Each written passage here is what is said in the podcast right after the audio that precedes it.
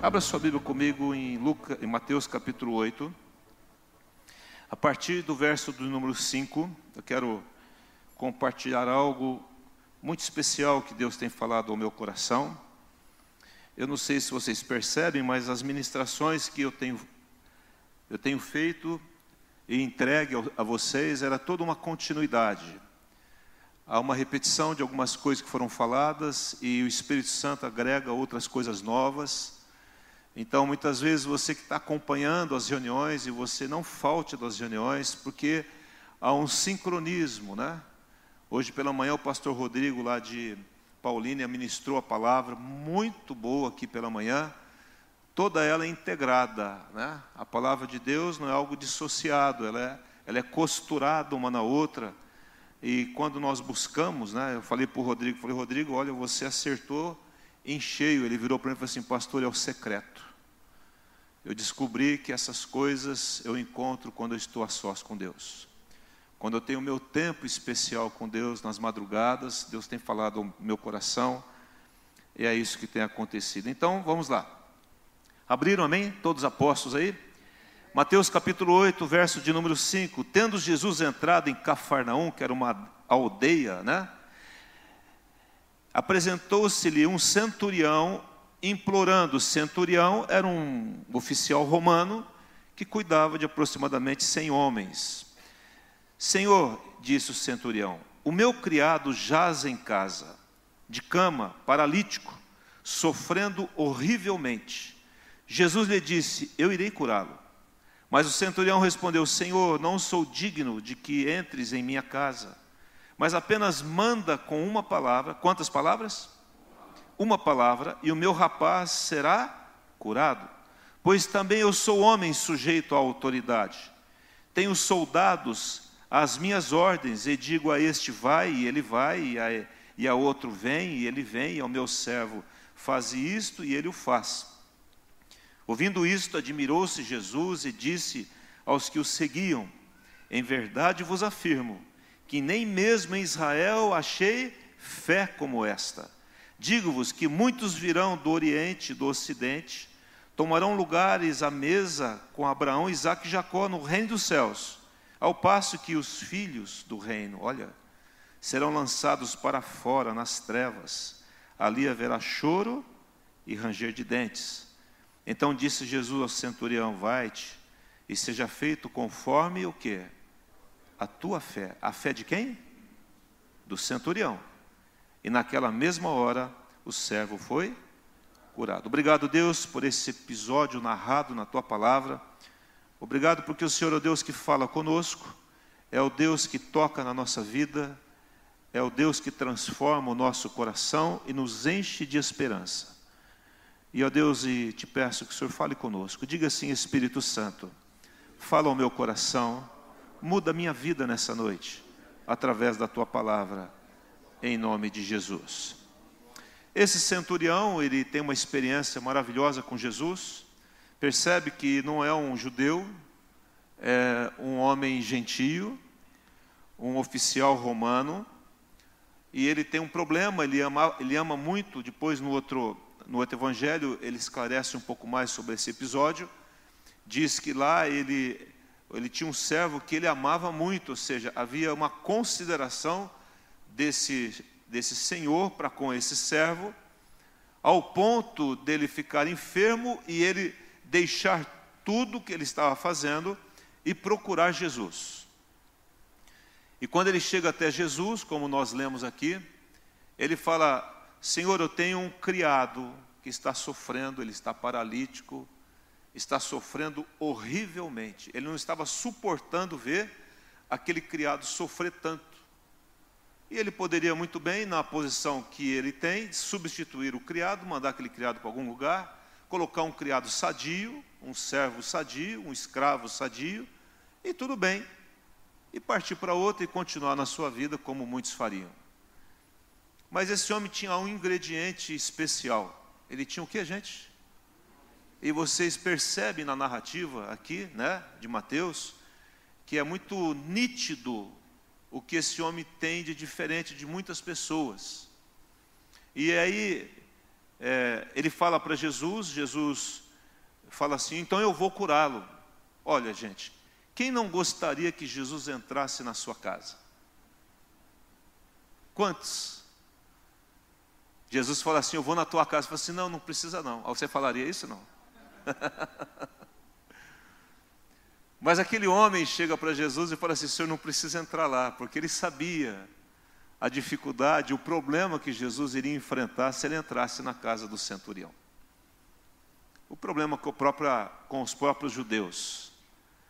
Mas também tem nessa, nessa palavra dele, não precisa ir em casa, porque havia um entendimento e uma fé plantada no coração desse homem, e a gente percebe que é, se havia uma fé dessa envergadura, é porque esse homem já tinha um relacionamento com Deus, porque somente quem tem um relacionamento com Deus consegue ter uma fé nessa proporção. Isso não nasce da noite para o dia. Isso é algo conquistado no dia a dia, numa vida de oração, numa vida de busca a Deus. E quando ele vai até Jesus, ele vai na convicção, na certeza absoluta de que se Jesus atendesse a ele, desse atenção a ele, aquele servo seria curado. Então Jesus fala assim: Eu vou à tua casa. Ele fala: Não precisa em casa, porque eu não sou digno que o Senhor entre na minha casa. Uma bela porção de humildade e de um quebrantamento fantástico de um homem que diz assim: Eu não sou digno disso, mas estou pedindo para o Senhor. Mas apenas manda com uma palavra e o meu rapaz será curado. E aí ele continua falando com Jesus, porque ele, ele fala assim: porque eu também sou homem, sujeito, diga comigo assim, igreja, autoridade. Eu sou sujeito à autoridade, eu tenho servos, eu tenho soldados debaixo da minha autoridade. Eu falo para esse soldado: sai daqui, vai para lá, ele vai. Eu digo para outro soldado: sai de lá e vem para cá, ele vai. Eu falo para o meu servo: faz isso, ele faz. Não há contestação. Quem aqui já assistiu aquele filme que está o comandante junto com a tropa e aí está tá recebendo um tiro de todo jeito e eles, e eles escondem atrás de uma parede e o comandante fala, vira para o soldado atrás e fala assim, vai primeiro. Já viu isso? Você já viu essa história? E o cara faz o quê? Tem que ir. Porque ele está sujeito o quê? À autoridade. Porque se perder, perde o comandante. Perder o comandante, perde a, a, o comando do batalhão, perde o cérebro do batalhão. E o batalhão vai ficar o quê? Desorientado. Então eles entendem quem foi militar ou fez alguma coisa, de, sabe exatamente o que eu estou falando na questão quando recebe-se uma ordem. Diga assim: ordem não se discute, se cumpre. E ponto final. Amém? Não? E isso é assim no exército. Se o comandante diz, vai para lá, faz isso, ele tem que fazer. Ele não vai dizer assim, ah, não estou com muita vontade hoje. Estou com preguiça. Estou com sono, né? Não estou afim de fazer. Né? O que vai acontecer com essa pessoa? Que ele vai ser mandado embora da corporação, vai ser preso de alguma forma. Porque quando ele entrou naquele lugar, ele sabia para onde ele estava entrando. E esse centurião, ele dá aqui um show, né? Pois, eu, pois também eu sou homem sujeito à autoridade, tenho soldados às minhas ordens. E digo a este, vai, ele vai, a outro, vem, ele vem, ao meu servo faz isto, ele o faz. Versículo 10: Ouvindo isso, admirou-se Jesus e disse aos que o seguiam: Em verdade vos afirmo que nem mesmo em Israel achei fé como esta. E aí ele termina de uma forma muito dolorosa, dizendo assim: Muitos virão do Oriente e do Ocidente, falando aqui do, do centurião, tomarão lugar à mesa com Abraão, Isaac e Jacó, ou seja, terão uma eternidade com o Pai, ao passo que os filhos, são os judeus, que estavam duvidando, que não estavam obedecendo, que não entendiam o que era autoridade, serão lançados fora nas trevas, ali haverá choro e ranger de dentes. Então disse ao centurião: Vai embora, pode ir embora seja feito conforme a tua fé. Queridos, Deus aguarda que nós tenhamos uma fé desse tamanho, dessa envergadura. onde quando você chega diante dele e pede alguma coisa para ele, ele fala assim: Olha, está sendo feito conforme a sua. Mas é interessante como que as pessoas, elas ficam procurando atalhos para as coisas de Deus. Estava falando para os jovens aqui, falando sobre os dons, e último, e ontem nós falamos sobre o dom de línguas, interpretação de línguas, e o dom da profecia. E eu disse que muitas pessoas começam a andar de profeta em profeta, de igreja em igreja, porque eles querem algo mais fácil, eles não querem pagar o preço da busca.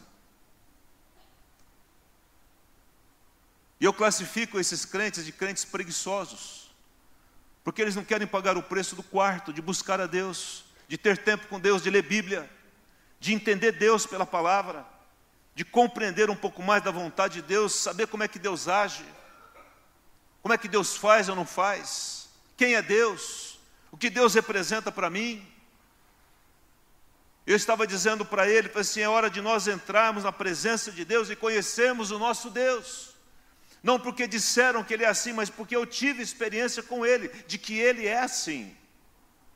Uma experiência tal que se vier o, o cara mais importante do mundo, se vier o Papa e disser para mim, olha, isso é assim, e eu, eu tive a minha experiência com a palavra, com Deus, e assim, você pode, seu Papa, você me desculpa aí, mas não vai dar não. Por quê? Porque eu entendo isso, eu experimentei isso.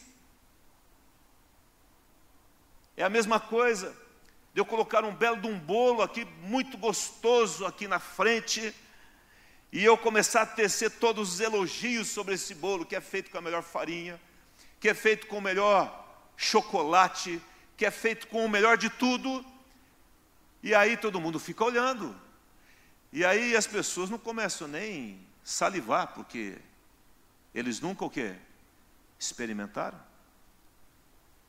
Mas a partir do momento em que eu experimento esse bolo e alguém fala sobre ele, automaticamente as salivas vêm na minha boca. Quem aqui está salivando um bolo de trufa agora aí? É. Um bolo de chocolate com, com coco no meio, assim, ó, coberto com delicioso é, chocolate famoso. Como que chama aquele chocolate famoso que tem aí? É. Lindt derretido por cima. É. Aquela coisa assim, a questão, irmãos, que às vezes nós falamos de um Deus para os cristãos, que é estranho a eles, eles não experimentaram Deus. Por isso que há o problema de relacionamento, de entendimento, e por isso que muitas vezes fica se procurando atalhos para resolver situações, sendo que nós temos a solução que está dentro de nós mesmos. Centurião teve uma atitude de humildade, não sou digno que entres na minha casa. Uma atitude de fé manda com uma palavra e meu rapaz será acusado, curado. E mas ele tinha um entendimento sobre a autoridade, pois também sou homem sujeito à autoridade. A autoridade fala de influência, de direito, de reger, de governar. A autoridade é a qualidade daquele que é o autor. Deus é o autor de todas as coisas. Amém? Não? É direito ou poder de se fazer obedecer, direito ou poder delegado a outro por uma autoridade maior. Queridos, toda a autoridade emana, inicia em Deus. Não há absolutamente nenhuma outra autoridade que não seja autorizada pelo Criador de todas as coisas. Deus é o Criador de todas as coisas, Ele é o Senhor de todas as coisas. O Salmo 24, 1 diz que a terra pertence ao Senhor, os seus moradores pertencem a Ele, Ele é o Senhor de todas as coisas, Ele é o Criador, o único Criador dos céus e da terra. Certa vez alguém falando sobre a formação do mundo, né? E dizendo, havia uma discussão se Deus que criou o mundo, se foi um efeito do Big Bang, alguma coisa assim. E alguém perguntou e disse assim: Vamos desmanchar um carro, em todas as peças, em todas as suas arruelas e parafusos e tudo mais, e vamos colocar aqui nesse salão. Aí aquele carro que estava todo montado foi todo desmontado. Aí deu um Big Bang e o carro voltou a ser o que era. É possível isso. O carro se formou. As peças se encontraram. Queridos, Deus é o autor de todas as coisas. Por isso, é por isso ele é a autoridade suprema.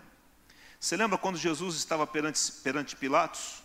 E Pilatos disse para Jesus assim: você não está sabendo que eu tenho autoridade para te mandar matar ou para te livrar da, da morte? O que, que Jesus responde para ele? Quem lembra? Toda a autoridade foi dada pelo meu Pai. Você não teria autoridade se não fosse dada por Ele. Se você tem autoridade, é porque meu Pai permitiu que você tenha autoridade. Porque toda autoridade emana de Deus e vem de Deus. Amém? Não? O homem não pode receber coisa alguma se do céu não, não lhe for dada, diz lá João capítulo 3. Então Deus criou os céus, a terra. Lá em 1 Coríntios 10, 26 diz: Porque do Senhor é a terra e a sua plenitude. O Senhor aqui é a palavra curios, supremo, proprietário. A Ele pertence a terra e a sua plenitude. E aí acontece que Deus se admira de ver aquele homem com aquela convicção com aquela confiança tão grande, mas e com um entendimento tão claro sobre a autoridade. O que fez com que aquele centurião chamasse tanta atenção de Jesus? Foi a fé que ele tinha e o entendimento que ele tinha sobre a autoridade. E o que eu quero falar um pouquinho nessa noite é sobre qual é o entendimento que nós temos sobre a autoridade. Eu não estou falando sobre o autoritarismo. Porque o autoritarismo ele diz respeito às pessoas. A autoridade ele respeita a pessoa e a pessoa decide se ela obedece ou não. Se ela faz ou não faz. O autoritarismo, se você não fizer, você tem uma penalidade. Você vai ter uma consequência séria sobre a sua vida. A pessoa está amarrada, está presa. Aquela pessoa, aquela pessoa autoritária. Mas eu estou falando de uma autoridade de alguém que criou os céus e a terra, e ele tem autoridade sobre os céus e a terra, e ele delega essa autoridade para o homem, porque os céus são do Senhor, mas a terra ele deu aos homens, aos seus filhos, e ele delega essa autoridade para nós, como filhos, como seus filhos, para exercermos essa autoridade aqui na terra. Eu creio, você crê, mas por que não entendemos sobre a autoridade absoluta de Deus? sobre as enfermidades, sobre a natureza, sobre toda a terra, os seres humanos. E por que que nós não recebemos aquilo que muitas vezes nós pedimos a Ele? Bastou aquele homem chegar e encontrar, um, pelo menos aqui na palavra, uma vez Jesus fiz, ele fez um pedido e Jesus atendeu o pedido daquele homem. Por que, que às vezes nós ficamos pedindo, pedindo, pedindo e as coisas não acontecem? Será que o nosso entendimento sobre a autoridade de Deus está está correta, biblicamente correta ou não. E aí nós ficamos lutando com Deus, e a nossa luta é para que Ele faça a minha vontade. Eu vou a Deus para Ele fazer a minha vontade. Não é assim que funciona? Quantas vezes você e eu fomos a Deus para que a vontade dEle seja feita em mim? Percebe a diferença ou não? Quantas vezes nós chegamos diante de Deus e perguntamos: Deus, o que, que o Senhor quer que eu faça? Qual é a Sua vontade para a minha vida? Mas quantas vezes nós chegamos diante de Deus e falamos assim: Deus, eu quero isso, eu quero aquilo, eu quero aquele outro, eu quero aquele outro, eu quero aquele outro. E fazemos um caderno de pedidos, e muitas vezes de exigências. Certa vez, o irmão é, começou a passar uma dificuldade financeira muito grande. E ele chegou para mim e falou assim: Pastor, é o seguinte, eu estou passando uma dificuldade financeira, e eu sou um dizimista fiel, e eu exijo que Deus me abençoe. Eu olhei para ele, falei: Cara, não vai resolver nada isso. Deus não está nem aí com essa exigência tua. Você pode parar de exigir as coisas, porque Deus não vai fazer aquilo que você exige, Ele vai fazer aquilo que Ele quer que seja feito. Queridos, Deus ele age por propósito, ele não age sob pressão. Quem entendeu o que eu falei? Se está dentro do propósito dele, vai acontecer. Se não está, não vai acontecer. Eu posso até pedir. Porque qual é o filho que se é, pedir pão para o pai, ele vai dar uma cobra? Qual é, o, qual é o pai que vai dar algo ruim para o seu filho? Eu tenho que confiar que Deus tem o melhor para mim. Se não é, então não é. E eu vou sofrer. Eu vou sofrer por um momento, mas eu não vou sofrer no futuro. Porque Deus está me, tá me enxergando a minha vida em toda a sua extensão, até eu estiver, estar com Ele na eternidade. Deus não é um, um, alguém que olha só aqui o presente, Ele tem um futuro para você, e o futuro que Ele tem para você é o melhor. Quem crê nisso, em nome de Jesus? Então nós temos que entender o que é autoridade.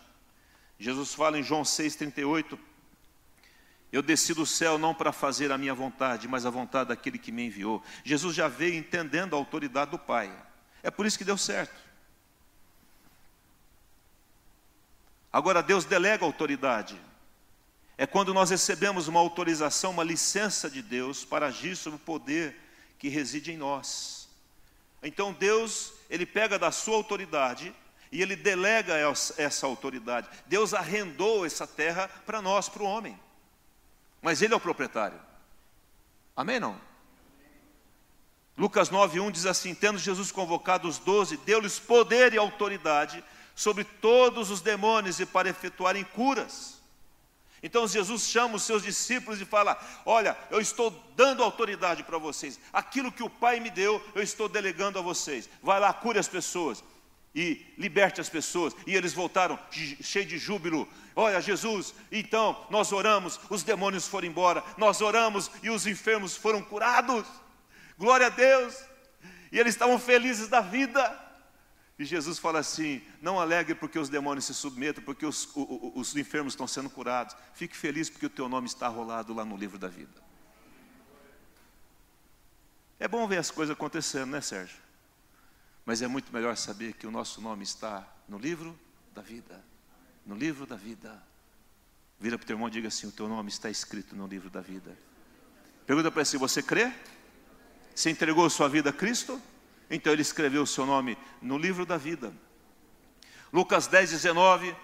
Jesus faleis que vos dei autoridade para pisar de serpentes, escorpiões e sobre todo o poder do inimigo, e nada absolutamente vos causará dano. Ele está dizendo que essa autoridade que Ele me deu, eu vou comer coisas contaminadas e nada vai acontecer. Nada pode contra aquilo que o Senhor plantou dentro de mim, Ele é maior. Então, pastor, eu vou sair daqui, vou encher a cara de, de, de chocolate, de, de, picanha gordurenta, tal. Você, não, aí eu não estou dizendo isso. O que eu estou dizendo para você é que se por acaso alguém envenenar a sua comida, ela vai ser boa para você. Vai deixar ser mais gordinho até. Amém? Não? Paulo um dia estava na, na ilha de Malta, até estava vendo uma, uma reportagem sobre a ilha de Malta. Eles nunca tinham visto aquilo. É uma ilha linda, né? E aí ele está lá e ele pega uns gravetos, porque o, o, navio havia afundado, e eles conhecem até a história de Paulo ali, na ilha de Malta, e, e ele coloca os gravetos, tinha uma, uma, serpente, e a serpente grudou na mão de Paulo, e ele chacoalhou a serpente, jogou no fogo, e a serpente morreu, e todo mundo falou assim, agora ele vai inchar e vai morrer. E Paulo ficou mais, for, mais fortinho ainda.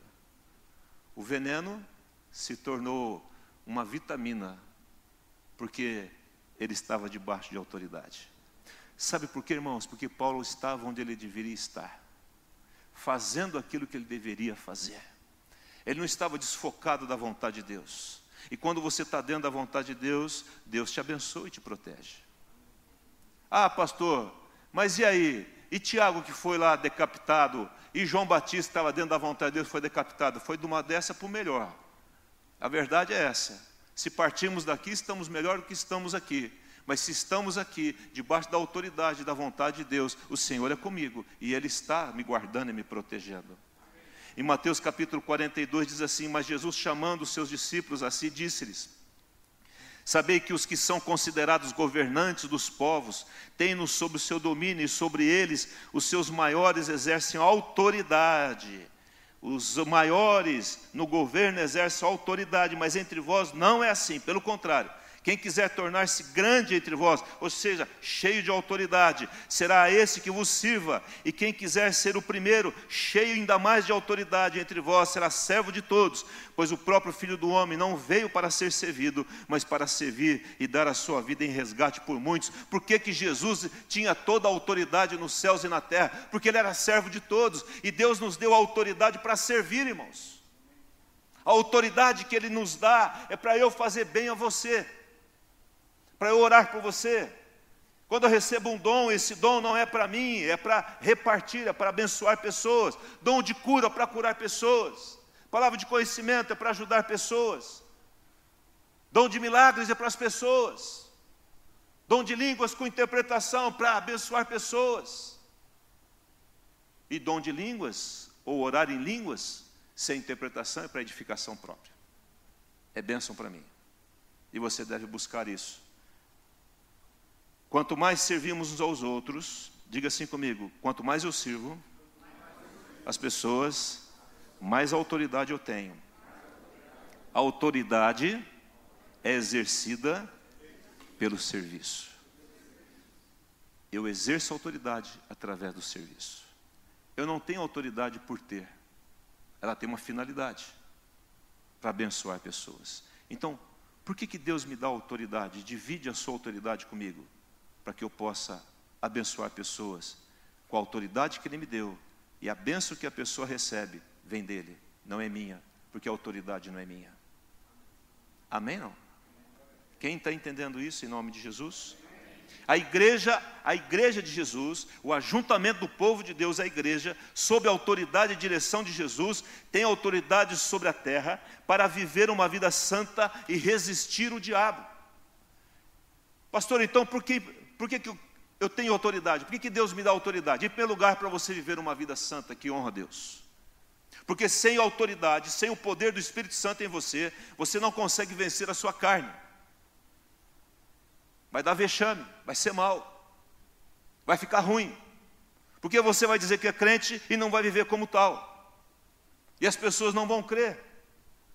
Porque as pessoas querem ver o fruto. Pelo fruto se conhece a árvore. A árvore boa dá bons frutos, a árvore má dá maus frutos. Então, essa natureza pecaminosa, ela é agora é, é, confrontada com a natureza divina. E a natureza divina, quando ela é adubada, quando ela é, é, é, recebida, e nós oramos e nós buscamos, lemos a Bíblia, ela vai sufocando a natureza terrena, e isso vai perdendo a força em nós. Isso é um ato contínuo, mas podemos resistir o diabo. E a palavra resistir ao diabo e ele fugirá de vós é resistindo, resistindo diariamente. Você pode bater o pé aqui, ele corre, mas ele volta. E eu tenho que manter e guarda, tenho que, tenho que estar é, com a armadura do Senhor, com a palavra do Senhor na minha boca, declarando: não, aqui não.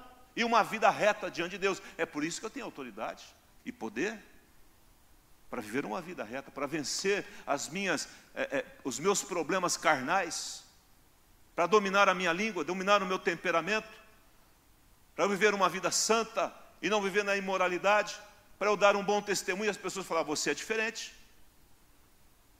Amém? Não? A Bíblia é a palavra de Deus, quem crê nisso? É a autoridade de Deus na terra. Quando nos submetemos à, à autoridade da palavra, vencemos o pecado e os espíritos malignos. E vencemos também aquilo que Ele tem feito sobre as pessoas na terra. Então, Queridos, eu exerço autoridade baseada onde? Na palavra de Deus. A palavra é o meu guia. Por isso que eu conheço a palavra de Deus e Ele me dá autoridade segundo a Sua palavra, e aí eu vou resistir o inimigo, eu vou resistir a enfermidade, eu vou orar para aqueles que estão sofrendo, eu vou trazer alívio àqueles que estão doloridos. Deus vai me usar para reconciliar famílias que estão divididas, para aliviar corações que estão tristes e angustiados. Você foi chamado por Deus para isso. Isso é para todos nós. Não é para pastores, é para toda a sua igreja. É para todo o povo de Deus. Agora tem um grande problema. É quando, em primeiro lugar, é quando eu não entendo a autoridade de Deus sobre a minha vida. Lá em Oséias capítulo 4 fala que o povo é destruído por falta de conhecimento, a ignorância me leva a um problema sério, irmãos. Eu tenho que entender sobre a autoridade. Nós temos no nosso curso é, Odres Novos aqui na igreja, é, a, a, uma das disciplinas que é dada, dos temas que é dada sobre a autoridade espiritual. Foi escrita uma apostila sobre isso, para entender como é que é essa autoridade, por que, que uh, uh, os anjos caíram, e eles tinham autoridade, mas como eles usaram essa autoridade? Como é que Lúcifer fez e arrastou um terço dos anjos com ele? Porque ele tinha autoridade. E como é que o homem perdeu a autoridade por causa do pecado? Como é que essa autoridade é restituída hoje? Tudo isso é dado. Mas o que eu quero falar com vocês é que há um problema por falta de entendimento. Segundo lugar, o grande problema é quando nós relativizamos a autoridade de Deus e da Sua palavra. Quando eu ouço a vontade de Deus, ouço a Sua palavra, ouço a direção de Deus e eu fico brigando com Ele achando que isso é de menos. Sabe por quê? Olha para mim aqui, presta atenção no que eu vou te falar agora. Se você está numa escola e tem lá um diretor, um professor, que está pegando teu pé uma autoridade dentro da escola, o que, que nós fazemos? Mudamos de escola, mudamos de sala. Não é sempre assim? Ah, se eu estou num trabalho e meu chefe começa a pedir algo, eu não gosto daquilo, começa a exercer um autoritarismo sobre mim, eu pego mudo de emprego. Eu não gosto da cidade, eu mudo de cidade. A minha família, meu pai está pegando meu pé, muitos saem de casa e vão morar, vão morar sozinhos. E acontece que essa falta de enfrentar a autoridade, de submeter a autoridade, de conversar com a autoridade, a gente pega, foge daquela autoridade.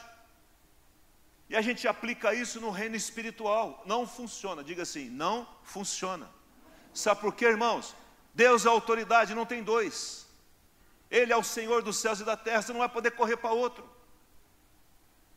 Aí as pessoas não gostam daquilo, como que Deus faz as coisas, aí vai para um outro lugar, que talvez seja mais maneiro, mais frouxo. Mas a palavra não volta vazia, ela é a mesma palavra. Ou daqui a pouco procura alguma seita, porque na seita é coisa mais zen, mais tranquila, porque eu não estou concordando. O problema, irmãos, é que nós começamos a moldar a nossa vida segundo aquilo que nós concordamos ou discordamos, e não segundo a vontade de Deus. Quem está entendendo isso? Ah, eu não concordo, sai, eu não concordo com o casamento, eu peço, eu peço uh, o divórcio. E assim vai. E o filho começa a dar problema, então eu dou um jeito naquele filho, sei lá, deixo com o pai, deixo com a mãe, como já aconteceu. E nós começamos a fugir e não encarar aquilo que deve ser encarado, mas quando nós chegamos diante de Deus, não tem dois deuses. Ele é o único Deus. E aí, irmãos, a vontade dele é uma só. A Bíblia é uma só. A vontade dele é uma só. E aí nós ficamos parados, porque não tem como fugir disso. Alguns tentam fugir. Eles ficam pulando de igreja em igreja para ver se acha uma igreja que ele concorde mais. E a questão é que quando nós chegamos diante de Deus, irmãos, e Deus manda nós fazemos alguma coisa, Deus não pergunta assim: você está concordando comigo, meu filho? Você concorda com o que eu estou falando? Bebezinho, ou então, é, você está confortável em fazer a minha vontade? Deus pergunta isso para você e para mim. Ah, eu não estou muito afim de obedecer à vontade de Deus. Ah, eu penso de uma forma diferente. Tá bom, qual é a sua forma de pensar? Ah, essa, essa, essa. Tá bom, então mostra na Bíblia que essa forma de pensar está na Bíblia. Ah, eu não sei que está, mas como você tem essa forma de pensar? Quem arrumou isso na tua cabeça? Quem disse isso para você?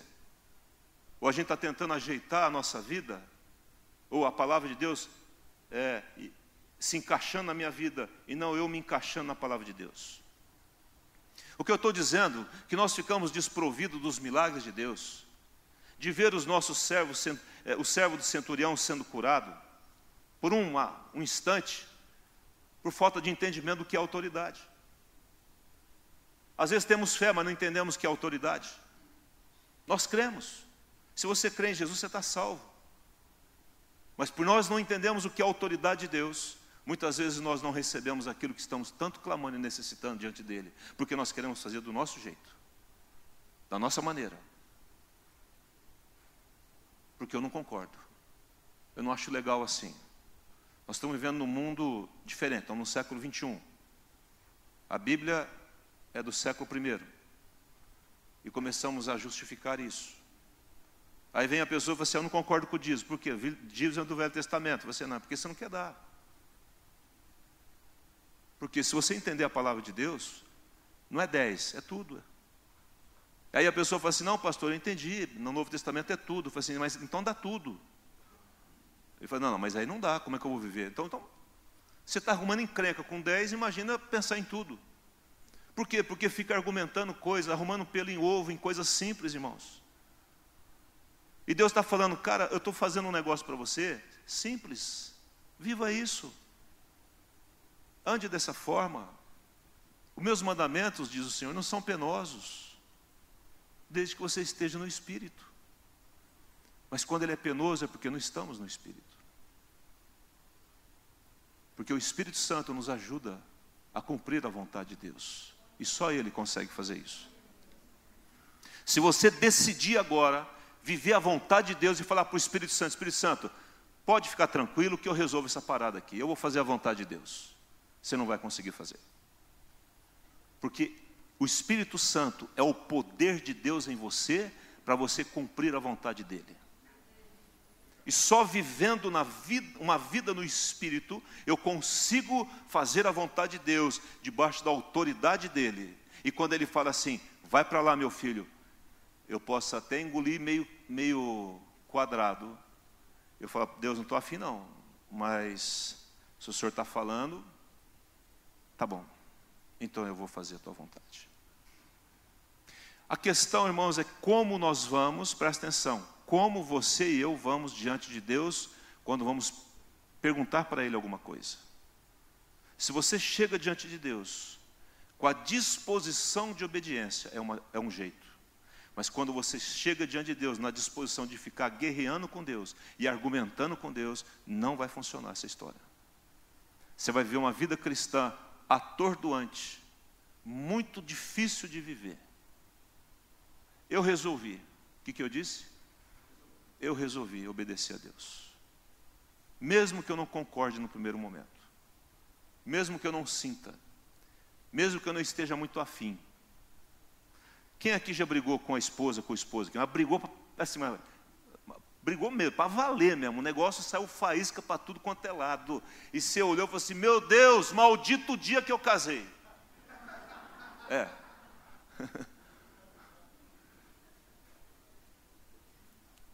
E aí você chega diante de Deus e fala assim: Deus, não dá não. Esse cônjuge aqui, seja homem ou mulher, né? Cônjuge, estou falando entre homem e mulher.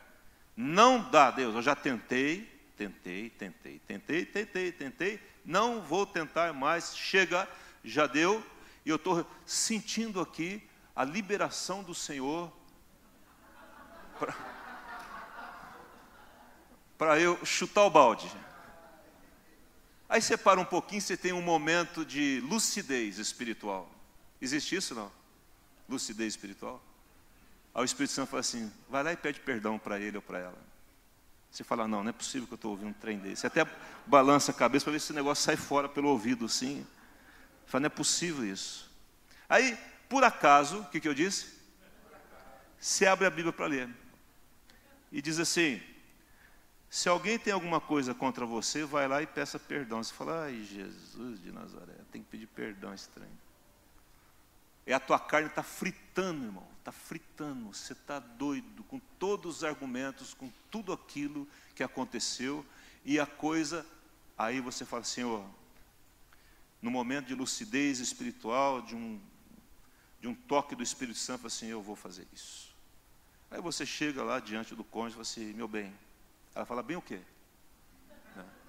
Não, meu bem, deixa eu falar, eu, foi mal, eu pisei na bola. Mas é a décima vez. Pois é, décima vez, eu, foi mal. Estou cansado de você. É verdade, você tem razão. Ele está cansado também, mas ele está bom, você tem razão. É. Ele está ali. E não sei o que lá. Só que ele lembra assim, aí vem outro versículo na cabeça dele. Olha a Bíblia funcionando. Vem a Bíblia e fala assim: a resposta branda desvia o furor, mas a resposta dura suscita a ira. Espírito Santo, me ajuda a não perder a linha aqui. Tá bom, bem, eu foi mal, eu, eu não vou te prometer nada porque eu posso errar de novo, mas eu quero que você ore por mim. Você quer que eu ore por você? Aí, aí o cônjuge fica assim, não, agora eu estou na boa, agora eu estou em cima, né? Vou orar por ele? Tá bom. Ora por mim, tem misericórdia aí, ora para Deus me ajudar a mudar tal. E ela começou a orar, aí vem o Espírito Santo. Aí daqui a pouco ele está chorando, ela está chorando. Você é bem. Me perdoa também, foi mal. Eu errei. Eu tenho sido assim, assim, assim. Eu também tenho sido assim. Vamos orar, vamos pedir para Deus mudar o nosso coração, mudar as nossas atitudes. Vamos fazer um, uma aliança aqui nós dois, de não ficar acusando um ao outro. Vamos orar um pelo outro. Irmãos, as coisas começam a clarear. Porque agora eu estou vivendo no espírito e não na minha vontade carnal. e as coisas começam a funcionar. Às vezes, irmãos, você emprestou dinheiro para um sujeito e além dele não pagar, ele não olha mais na tua cara. Já conhece isso, não? Ele está te devendo, mas ele, ele, te ignora. Aí você vai falar assim, cara, fica em paz aí. O dia que você puder, você paga tal. Deus manda a gente lá. E você está precisando, está necessitado. Mas você fala, ó, fica em paz, Vamos cumprimentar um outro, vamos ficar em paz entre nós. Porque ele estava fugindo de você de vergonha, de medo. Que você falasse, jogasse alguma coisa na cara dele ou dela. E a hora que você estende a mão, aí vem o Espírito e faz o resto. O que eu estou dizendo para você é para nós pararmos com a teimosia com Deus. Pararmos de desobedecer propositalmente o Senhor, sabendo que eu estou errado. Não é da vontade de Deus. Não faça. E alguns até se revoltam contra Deus, contra a igreja, contra o pastor, contra o irmão, e sai falando e piorando a situação, como que se as pessoas fossem culpadas da situação que está atravessando. Eu aprendi uma coisa, irmãos. Essa igreja tem muitas pessoas, eu sei que as pessoas me amam, mas me parece que a hora que você mais precisa não tem ninguém. Mas eu não culpo as pessoas. Porque eu estou entendendo que Deus quer que, que eu aproxime mais dele ainda. Só que alguns falam assim: ah, ninguém liga para mim, então vou me apegar a Deus. O resto que se lasque. Não é assim não. Não é isso não. É Deus falando conosco. Por quê? Quantos creem que Deus tem poder aqui? Será que Deus não tem poder de trazer na memória de alguém da igreja o teu nome e essa pessoa ligar para você? Sim ou não? Por que, que não ligou? Enchão. Por quê? Porque que justamente no último mês do ano, você não vendeu metade do, do, do que você tinha que vender, e você fala, estou numa igreja, a igreja tem mais de 600 pessoas, num filho de Deus não liga para mim, nem um pastor, nada. Também não dou meu dízimo mais. Pronto. E aí a pessoa se revolta, e Deus está dizendo assim, meu filho, eu que fiz isso. Eu quero que você se aproxime de mim, vem, vem cá. Chega perto de mim aqui. Vem sentir meu cheiro. Vem se relacionar comigo. É isso que Deus faz, irmãos. Só que a gente pega a situação e transforma a situação num bloqueio. E essas pedras que aparecem no nosso caminho, você pode usá-las de uma forma muito melhor para construir coisas, para abençoar pessoas e não para atirar, atirar nelas. No momento em que uma pessoa desobedece a palavra, presta atenção nessa frase. No momento que uma pessoa desobedece a palavra de Deus claramente revelada, ou seja, ele sabe que ele está desobedecendo a palavra, um véu cobre o coração da pessoa. Esse véu distorce e obstrui a sua visão, e isso chama-se engano. E a pessoa entra, se ela não tomar cuidado, ela entra num ciclo, num ciclo de engano. E aí tudo que ela vê é distorcido. Ela está enganada, não é aquilo, não é assim que funciona. Vocês estão entendendo o que o Espírito Santo está falando? Está entendendo? Quantas vezes alguma coisa aconteceu entre você e alguém, ou uma situação, e aí você Deus mandou você fazer alguma coisa, você ficou lá e não fez de pirraça, de teimosia, esse véu veio, e aí tudo que você olhava era negativo. Tudo. Tudo é negativo. Tudo é distorcido. Tá vendo, ó? O pastor falou para mim, ó, tá vendo? Me atendeu essa semana e está falando para mim aqui agora. Não, estou falando para você mesmo. Claro que eu estou falando para você. Deus está falando, eu creio. Tem ninguém na minha mente, mas as pessoas, as pessoas falam. Quantas vezes já aconteceu aqui do pastor Marcos atender uma pessoa, chegou domingo, eu preguei e falei assim, ó, o pastor Marcos falou com o Kelso, está vendo? Eu não falo mais. Mentira, irmão, falou nada, nós não conversamos muito sobre isso. Só em situações extremamente complexas. A gente reúne o conselho da igreja para entender e dar uma direção de Deus para a pessoa. Mas a pessoa ela está com o véu no coração e aquele engano está sobre ela. Esse é o estado mais preocupante espiritualmente que alguém possa entrar. Porque tudo para ela é escuro. Tudo para ela é ruim. Tudo para ela tem uma conotação errada e ruim. Porque ela permitiu que esse engano entrasse na vida dela. Então, essa noite, em nome de Jesus, é hora de dizer sim a Deus. Né? Quando Deus fala para você fazer algo, Ele está falando para o seu bem. E a sua resposta vai demonstrar se você entende quem é a autoridade na sua vida? A questão é, eu pergunto para você, quem é a autoridade na sua vida? Quem é? Quem que tem a última palavra na sua vida? Todo mundo pode falar o que for, mas em qual palavra você se curva e se dobra, ou vai continuar fazendo a sua vontade? Indo onde você quer, fazendo o que você quer, da sua vida e não perguntando para Deus o que Ele pensa de como que está caminhando a sua vida. É hora de perguntar. Se dobre diante dele, ele é autoridade. Não resista a Deus. Deixa Deus exercer autoridade sobre a sua vida, meu irmão, em nome de Jesus. Filho, obedeça os seus pais. Marido, ame a sua esposa, dê a vida por ela. Entre você e eu, eu morro por você. O dia que uma mulher entender isso na vida de um homem, não tem mais problema entre ele e ela. Porque tudo que uma mulher quer é ser amada, cuidada. Sim ou não? Agora, muitas vezes, e eu quero encerrar aqui, é que nesse momento que estamos vivendo, quando eu era criança na igreja, falava-se muito de que Deus é o Senhor, cale-se diante dele toda a terra. Aí veio outro, passou um tempo, veio uma outra onda de paternidade. Agora Deus é pai, todo mundo, Deus é pai, que bom, graças a Deus, meu paizinho amado, abapai, tudo isso é bíblico, irmãos. E agora é, vem uma outra onda de que Deus é meu amigo. É amigo, sim ou não? Mas é amigo. É meu amigo, meu amigo, meu amigão, amigão do peito, tal, não sei o quê. Eu lembro uma vez, saiu uma música e dizia assim, não sei o que lá, não sei o que lá, que Jesus é um cara legal. Eu falei, mas cara legal? Não dá para entender um negócio desse, na minha cabeça não cabe. Chamar Jesus de cara. Ah, pastor, você é muito antiquado.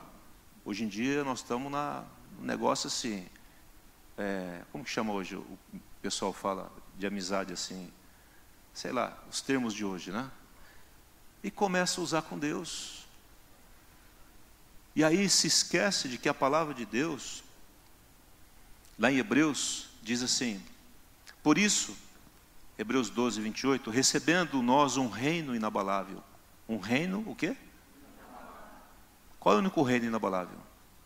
Reino de Deus retenhamos a graça. Ele está falando de graça, irmãos. Não está, não está tirando a graça, mas dando a graça pela qual sirvamos a Deus de modo agradável, Como é que eu posso servir a Deus de forma agradável na graça dele? Com reverência e santo temor. Amém? Não? Reverência é honra, é consideração. E ele está dizendo: Deus tem que ser honrado. Então, eu acho que nós temos que voltar um pouco naquele meu tempo de criança e dizer assim: Deus, Ele continua sendo uma autoridade e Ele é Senhor. Ele é amigo? Amigo. Ele é meu amigo. Ele é meu pai? Misericórdia, Ele é meu pai. Mas também Ele é meu Senhor. Ele é o meu Senhor. Eu tenho que reverenciar, eu tenho que me dobrar diante dEle, da vontade dEle, porque Ele, ele é um Pai que quer o melhor para mim. E todas as vezes que eu vou contra a vontade dEle, e começo a lutar com Ele, e começo com ranhetice contra Ele, a coisa não vai acontecer, irmãos. Aí você vai orar, Deus cura o fulano, não cura nada, porque não está vendo o que? O entendimento de autoridade. Você está pedindo para eu fazer e eu estou pedindo para você fazer, você não faz? É assim que funciona? É o filho que quer tudo do pai, mas a hora que o pai pede para o filho, fala assim: Não, estou jogando videogame, cara. É assim. E chama o pai de cara ainda, e se deixar, meu irmão, o que que faz? É, pai, não enche o saco, não. Meu Deus, cadê a reverência? Há uma autoridade constituída e delegada por Deus, que é um pai e uma mãe. E esses jovens ficam ajuntando condenação para a vida deles, porque estão indo contra uma autoridade. E aqueles que sabem o que devem fazer e não fazem, estão juntando também condenação para eles. E é isso que eu quero terminar. E aí diz lá, eu quero terminar com Mateus capítulo 21, vai lá, só para eu terminar aqui, que hora que é? Terminando. Mateus 21, vamos lá. Versículo 28. Rapidinho aqui. Mateus 21, 28. Quem, quem achou, diga amém. Que vos parece? Um homem tinha quantos filhos, igreja? Dois filhos. Chegando-se ao primeiro, disse: Filho, vai hoje trabalhar na vinha. Ele respondeu: Sim, senhor. Porém, o que? Desobedeceu? Calma. Dirigindo-se ao segundo, disse-lhe da mesma coisa, a mesma coisa. Filho, vai trabalhar na vinha. Mas este respondeu: Não quero. Depois, arrependido foi. Qual dos dois fez a vontade do pai? Disseram, né? Jesus está falando aqui com os, os fariseus aqui, né? Disseram. O segundo, declarou-lhes Jesus: Em verdade vos digo que publicanos e meretrizes vos precedem no reino de Deus. Irmãos, o que Jesus está dizendo? Que o que vale é a obediência final. Não adianta falar. Senhor, em teu nome profetizamos, em seu nome fizemos isso, em seu nome fizemos aquilo, Senhor, eu te amo muito, Senhor, tu és adorado. Na hora, na hora de obedecer, não obedece. Na hora que sabe o que tem que fazer, não faz. E nós sabemos a maioria das coisas que Deus não quer que nós façamos, irmãos. Nós conhecemos a vontade de Deus talvez em parte, mas conhecemos. E se tem dúvida, pergunte, vamos lá, vamos estudar a Bíblia. Eu mostro na palavra, nós mostramos na palavra. Inclusive, quem vem aqui no gabinete, no gabinete dos pastores, e fala assim: está aqui, ó, lê, lê. Não é eu que estou inventando, a Bíblia está dizendo. É a palavra de Deus. Obedeça a palavra. Não resista à autoridade do Senhor. Não desonre a Deus com a desobediência. Nós estamos perdendo muito quando resistimos à direção de Deus. Aí Deus não se manifesta na nossa vida. Nós perdemos a autoridade. O mundo espiritual nos oprime. As enfermidades vêm e nos perseguem. Falta de paz, de alegria, de, ou ela é passageira. A decisão que eu quero é, submeter os irmãos essa noite é de obedecer a Deus e de colocar Deus no seu devido lugar como autoridade suprema da minha e da sua vida. Amém? Não? Deus delega autoridade a pessoas. Deus delega autoridade aos policiais. Aqueles que excedem na sua, na sua autoridade com autoritarismo, têm os meios de tratar com eles. Mas Deus divide essa autoridade com você e comigo. Eu queria que nessa noite, em nome de Jesus, você decidisse e buscasse forças no Espírito Santo para obedecer o Senhor. Aí você vai dizer: O Senhor tem autoridade sobre a minha vida. Vamos ficar em pé, vamos orar em nome de Jesus. Feche seus olhos em nome de Jesus. Espírito Santo está aqui. Certa vez, lá em Atos 13, Deus disse: Achei a Davi, filho de Jessé, homem segundo o meu coração, que fará toda a minha vontade. Saul não tinha feito a vontade do pai, desobedeceu, foi levado pelas circunstâncias. Então Deus levanta Davi segundo o homem, segundo o meu coração. Deus não estava olhando a estatura de Davi, a beleza de Davi, estava olhando o coração, segundo o meu coração. Sabe por que ele é um homem segundo o meu coração? Porque ele faz toda a minha vontade. A única pessoa na Bíblia que é chamado homem segundo o coração de Deus é Davi porque ele viu em Davi uma disposição de obedecê-lo. Davi cometeu pecados, mas ele não cometeu pecado onde Deus se tornasse a segunda pessoa na vida dele. Ele errou contra Deus, ele se arrependia e voltava a adorar o Senhor. Sempre foi assim. Você vai errar, querido, você vai desobedecer e eu também a Deus. Infelizmente, não queremos isso. Por mais que amemos o Senhor, nós vamos desobedecê-lo e há uma vontade em nós que luta contra a vontade de Deus. Quando eu era muito jovem, eu tive minha experiência com o Senhor. Fica com seus olhos fechados, por gentileza. O mundo estava dentro de mim. Eu vivia no mundo e vivia na igreja. Eu não faltava nas reuniões. Minha mãe muito fiel à igreja. Eu estava lá todo domingo, toda quarta, escola bíblica de manhã, culto à noite. Mas a hora que eu saía dali, eu era um mundano. Mas quando eu tive uma experiência com o Espírito de Deus, o próprio Espírito foi me dizendo: não dá mais para fazer isso ou aquilo. E algumas coisas eu tive que tomar decisões muito sérias, muito dolorosas. Mas era o Pai que me falava. Queridos, isso não é um cristianismo obsessivo. É um cristianismo normal. É o que Deus espera de você e de mim. Que a gente o coloque no seu devido lugar como autoridade suprema e absoluta na nossa vida como aquele que governa o meu entrar, o meu sair, o meu falar, o meu olhar, o meu pensar, o meu ouvir.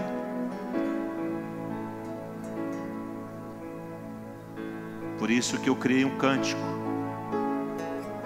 Quando eu estava com a minha mente toda poluída de tantas imagens impuras e malignas, de tantas coisas que eu tinha vivido, o Senhor me deu um cântico uma melodia que existia, mas uma letra que foi criada pelo Espírito para eu me defender daquilo que vinha contra mim. E eu dizia: santifica, Espírito, a minha mente e o meu viver. Santifica, meu Espírito, o meu olhar, os meus ouvidos, as minhas palavras, os meus pés onde eu vou, minhas mãos onde eu toco. Eu dizia: tira tudo que impede o teu agir na minha vida, Senhor. E quantas vezes, lutando contra os maus pensamentos, esse cântico derrotava literalmente os maus pensamentos. Porque era um cântico espiritual, eu nem sabia disso. Dentro de uma igreja histórica, que eu devo muito a ela e agradeço muito a Deus. Mas é a hora, meu irmão, minha irmã, de decidir pela autoridade de Jesus na sua vida. Você não precisa sofrer o que você tem sofrido.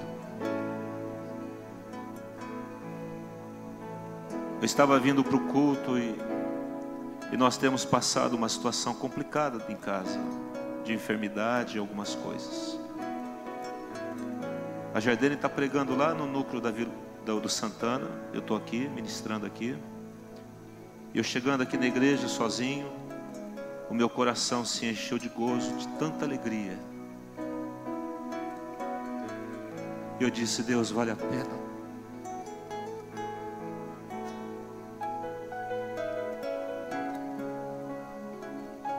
Não é um mecanismo humano, é o teu espírito que alivia as cargas, que alivia as dores. Senhor Deus, que a tua graça, a tua bondade, a tua unção venha sobre a vida de cada um aqui. E nós saímos desse, dessa reunião nessa noite decididos em fazer a tua vontade, em, ó Deus, não lutar contra o Senhor, e entendendo que a tua vontade é melhor para a minha vida, para o meu presente e o meu futuro, porque o Senhor é meu Pai que conhece toda a minha vida, desde agora até a eternidade. Nós decidimos nessa noite e entendemos a tua autoridade, que quando aquele centurião disse: Eu também sou sujeito à autoridade, e eu tenho servos, eu tenho soldados debaixo da minha autoridade, eu digo a esse vai, ele vai, digo a esse ele vem, e eles vão fazer. Assim é a tua autoridade. Senhor, quando o Senhor diz para a chuva cessa, ela cessa. Quando diz para o vento para, ele para. Mas muitas vezes quando o Senhor diz para nós, não faça isso, nós continuamos a fazer. Mas isso tem um fim hoje. Chega. A autoridade ela responde a tua palavra e nós vamos responder a tua palavra. E quando o Senhor disser, não quero isso, não faça aquilo, por mais que seja doloroso para nós, nós vamos obedecer o Senhor. Isso tem fruto, Senhor, é o fruto da obediência. E que a graça do Senhor e o amor de Deus Pai, as consolações do Espírito de Deus vivo e a obediência ao Senhor caminhe contigo durante todos esses dias. Espírito de Deus, Tu és o único que pode nos ajudar a obedecer o Pai na sua totalidade. Nos ajuda, Senhor. Nós contamos contigo, Espírito. Dependemos de Ti e queremos cultivar uma vida com o Senhor cada vez mais intensa de oração, leitura da palavra, de jejuns, de buscas, de estar na igreja, de estar em reuniões e ser ministrados por Ti, em nome de Jesus, amém.